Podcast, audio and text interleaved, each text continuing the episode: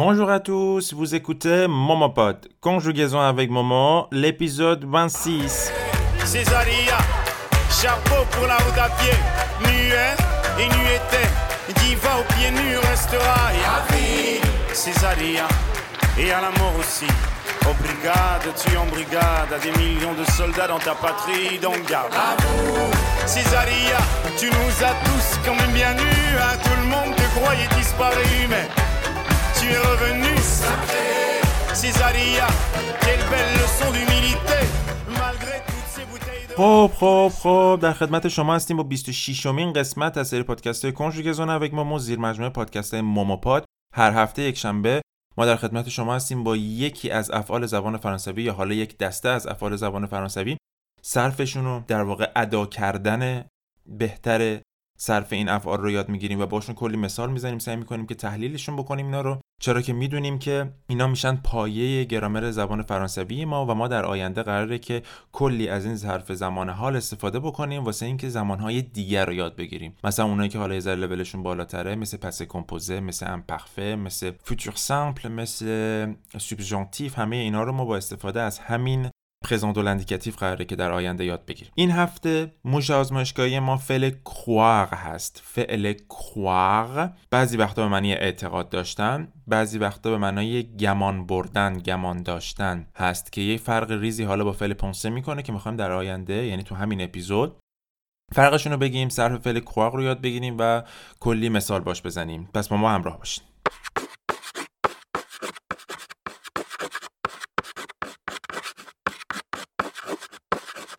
Alors, écoutez et essayez de répéter la conjugaison du verbe croire au présent de l'indicatif. گوش بکنین و سر بکنین بعد من تکرار بکنیم. صرف زمان حال اخباری فعل croire. Allez, croire, croire, je crois, je crois, tu crois, tu crois, il croit, elle croit, nous croyons, nous croyons, vous croyez, vous croyez, il croit, elle croit. Encore une autre fois, essayez de répéter après moi. Croire, je crois, tu crois, il croit, elle croit, nous croyons, vous croyez, il croit, elle croit. Croire, je crois, tu crois, il croit, elle croit, nous croyons, vous croyez, il croit, elle croit. همطور که می‌بینید چه تو مسترش چه تو شیشت شخصی که صرفش می‌کنیم آوای که و خ به هم دیگه چسبیده. کروا ما نمیگیم کخوا کروا کروا سب بکنیم بعد من تکرار بکنین. Croire. Je crois. Tu crois. می‌بینین؟ که و خ به هم دیگه چسبیده و اینکه همونطور که می‌دونین ترکیب او ای و او تلفظ میشه. یعنی توی چهار تا شخص اول شخص و دوم شخص و سوم شخص مفرد و سوم شخص جمع ما ترکیب او ای رو داریم که اوه تلفظ میشه. توی اول شخص جمع و دوم شخص جمع هم ترکیب او رو داریم که بازم اوه تلفظ میشه. اوه crois croyons croyez این از بحث تلفظش. حالا بیایم ببینیم که چه معنی می‌تونه داشته باشه. یه معنای خیلی خیلی به قول معروف مشخص و واضحی که داره یعنی اعتقاد داشتن. شما میگه به چیزی اعتقاد دارین یا ندارین؟ مثلا من می‌خوام بگم که به خدا اعتقاد دارم. preposition ش فعل به قول معروف حرف اضافه ما وقتی می‌خوام بگیم به یه چیزی اعتقاد دارم مثل تو فارسی که ما میگیم به چیزی اعتقاد داشتم توی فرانسه از پرپوزیسیون آن استفاده می‌کنیم. en en par exemple je crois en Dieu. من به خدا اعتقاد دارم. Je crois en Dieu. حالا همین رو بخوام منفی بکنم بگم من به خدا اعتقاد ندارم. Je ne crois pas en Dieu. Je ne crois pas en Dieu. Je crois en Dieu. یا بعضی وقتا از این جمله هایی که می‌خوام مثلا موتیواسیون بهتون بدن و بهتون انگیزه بدن که خیلی توی مثلا باگرافی اینستاگرامشون می نویسن حالت امری همین فعله. میگن crois en toi. به خودت اعتقاد داشته باش به خودت ایمان داشته باش. crois en toi. یا مثلا میگیم که nous croyons en liberté. ما به آزادی اعتقاد داریم. nous croyons en liberté. پس یه معنی خیلی واضحی که می‌تونه داشته باشه به معنی اعتقاد داشتنه اما خیلی از وقتا به معنای پندار کردن گمان داشتن مثلا من می‌خوام بگم که گمون کنم که کلاس فردا کنسله Je crois que le cours de demain est annulé. Je crois que le cours de demain est annulé. Je crois que le cours de demain est annulé. فکر می‌کنم یا گمان می‌کنم که کلاس فردا کنسل شده باشه. توی این بحث گمان داشتن بعضی وقتا میان با فعل پانسه اشتباه میگیرنش که خیلی وقتا هم اتفاقا مشکلی پیش نمیاد. ما یه فعل با قاعده داریم به اوه خط شده و صرفش با قاعده است. پانسه به معنای فکر کردن یا اندیشیدن. Je pense, tu penses, il pense, elle pense, nous pensons, vous pensez, il pense, elle pense. بعضی وقتا میگیم je pense que بعضی وقتا میگیم je crois que. اینا خیلی از مواقع با همدیگه همپوشانی دارن. یعنی. می‌تونیم جفتش استفاده بکنیم. مثلا همین جمله که من گفتم که فکر می‌کنم که کلاس فردا کنسل بشه می‌تونیم با فعل پانسان بگیم je pense que le cours de demain est annulé. Je crois que le cours de demain est annulé. دقیقا فرقش تو فارسی همون گمان کردن یا فکر کردن. اما باید بدونیم که پانسه به معنی فکر کردن یا اندیشیدن. پس باید حواسمون باشه وقتی این دوتا رو از هم دیگه استفاده می‌کنیم شاید یه جورایی بشه گفت کوار احتمالش کمتره که اتفاق بیفته تا پانسه. اما استفاده کردن از جفتشون اشکالی نداره. یا مثلا توی یکی از درسای توی کتاب التقگو توی کتاب دوم التقگو میاد میگه ما چجوری می‌تونیم نظر خودمون رو بگیم؟ مثلا یه نفر میاد میگه که فردا شب بریم سینما. اون و سینما دو مسوخ مثلا شما می‌خوام بگین که ایده خیلی خوبیه. Je pense que c'est une bonne idée. Je pense que c'est une bonne idée. یا همینو با فعل croire هم می‌تونیم بگیم Je crois que c'est une bonne idée. Je crois que c'est une bonne idée. یا مثلا رفتین توی مهمونی از شما می‌پرسن که Est-ce que François va venir؟ آیا فرانسوا قراره بیاد؟ Est-ce que François va venir؟ و شما میگین که Ah non je crois pas. Ah non je ne crois pas. اگه بخوام حالا خیلی با گرامر درست بگیم ne crois pas. بعید می‌دونم گمون نکنم که بیاد. Crois pas. مثلا یه جمله که خیلی توی انگلیسی به قول معروف کاربرد داره میگیم I don't think so.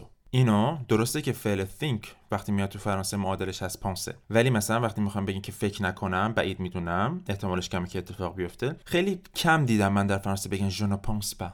مثلا فکر می‌کنی که فلانی قراره بیاد je ne pense pas. نه به نظر من عجیبه از این فعل استفاده نکنیم بهتره. بهتره که از فعل croire استفاده کنیم. je ne crois pas. je ne crois pas. یا اصلا یه دونه اکسپرسیون داریم. میگیم که ça m'étonnerait. Ça m'étonnerait.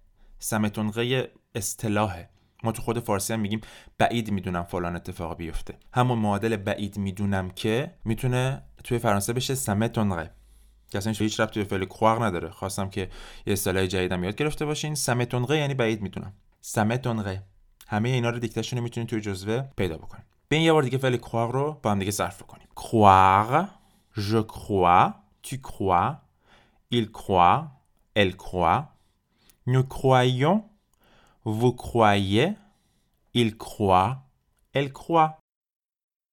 اله اینم از صرف فعل croire امیدوارم که فرقش با فعل penser براتون جا افتاده باشه از نظر معنایی و اینکه براتون مفید بوده باشه در جریان باشین که همه این پادکست ها از طرف پیج اینستاگرام ماما ارائه میشه. واسه اینکه اطلاعات بیشتر داشته باشین راجع به live های آموزشی ویدیوهای آموزشی پادکست ها و تمام خدمات آموزشی دیگه ای که من دارم ارائه می‌کنم به پیج اینستاگرام French underline with underline ماما مراجعه بکنید مرسی beaucoup. Restez à l'écoute. À la semaine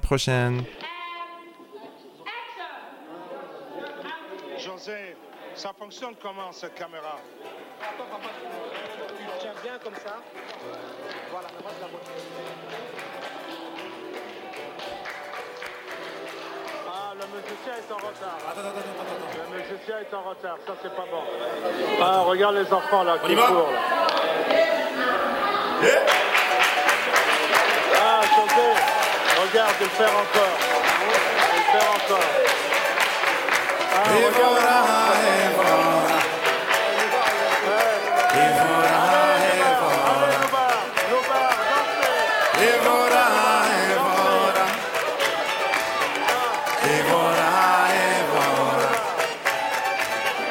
Les effluves de Rome dans ta voix me font tourner la tête.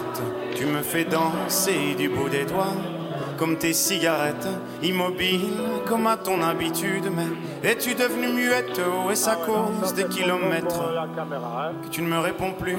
Et voilà, et voilà, tu ne m'aimes plus ou quoi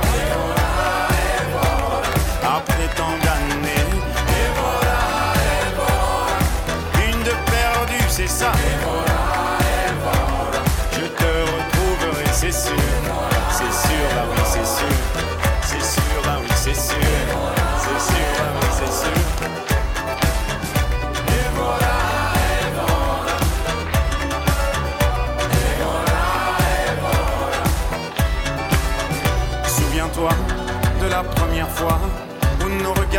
croisés, même que ton œil disait merde à l'autre. Et surtout à moi, mais pourquoi moi alors que les autres te trouvaient bien trop laide. Peut-être que moi je suis trop bête, mais je sais t'écouter. Et voilà, et voilà, tu ne m'aimes plus ou quoi Et voilà, et voilà, après tant d'années. Et voilà, et voilà, une de perdue, c'est ça. Et voilà,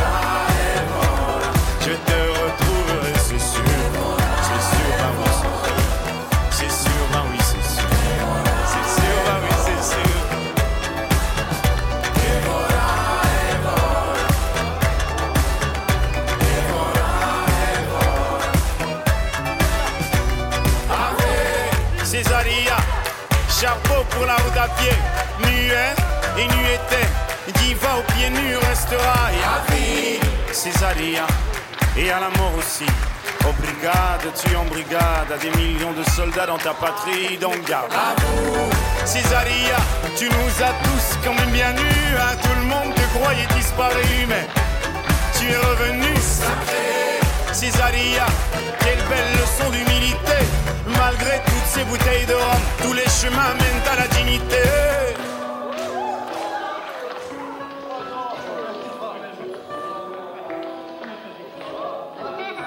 Évora, Évora.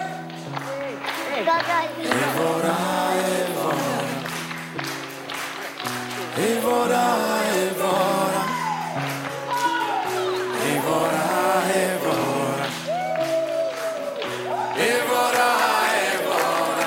Tu ne m'aimes plus ou quoi? Après tant d'années perdu, c'est ça. Je te retrouverai, c'est sûr. C'est sûr, bah oui, c'est sûr. Ah, c'est sûr, bah oui, c'est sûr. C'est sûr, bah oui, c'est sûr.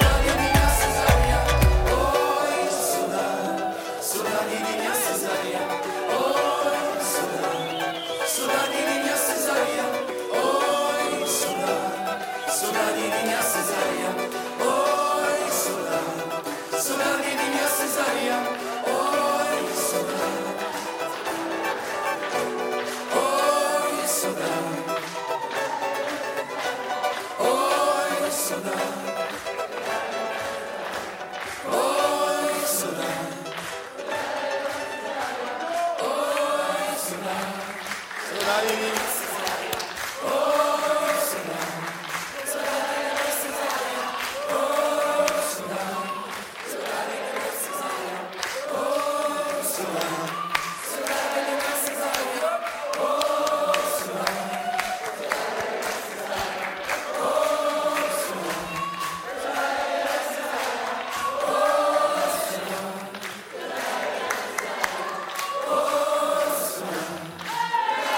Graças.